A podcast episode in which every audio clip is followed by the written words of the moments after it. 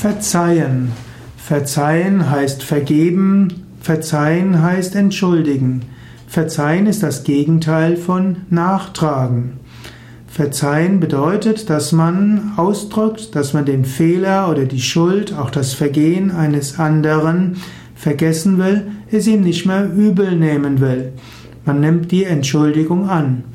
Wenn jemand sagt, ich bitte dich um Entschuldigung, dann kannst du sagen, ich verzeihe dir, oder du könntest auch sagen, Entschuldigung angenommen. Es ist wichtig, jemandem um Verzeihung zu bitten, wenn du einen Fehler gemacht hast. Und wenn jemand um Verzeihung bittet, dann ist es gut, ihm auch zu verzeihen.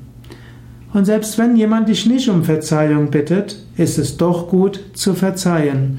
Denn wenn du jemand anders nicht verzeihst, dann nagt das weiter in dir.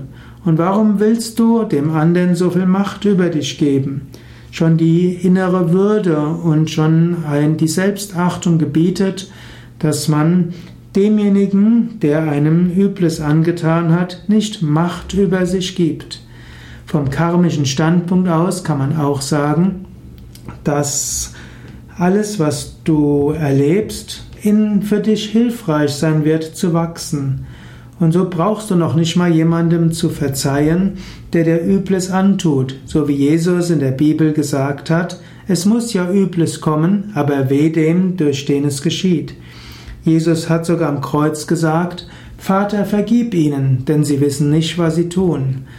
Jesus wusste, sein Karma hm, wird kommen, er hat bestimmte Aufgaben. Menschen, die das ihm aber willentlich antun, die werden dafür ihre karmischen Konsequenzen haben. Insofern musste Jesus seinen Peinigern gar nicht verzeihen. Er wusste, sie sind Instrumente in den Händen des Karmas. Er hat mehr Gott darum gebeten, ihnen zu verzeihen. Das ist eine menschliche Größe, die du vielleicht nicht so leicht haben kannst.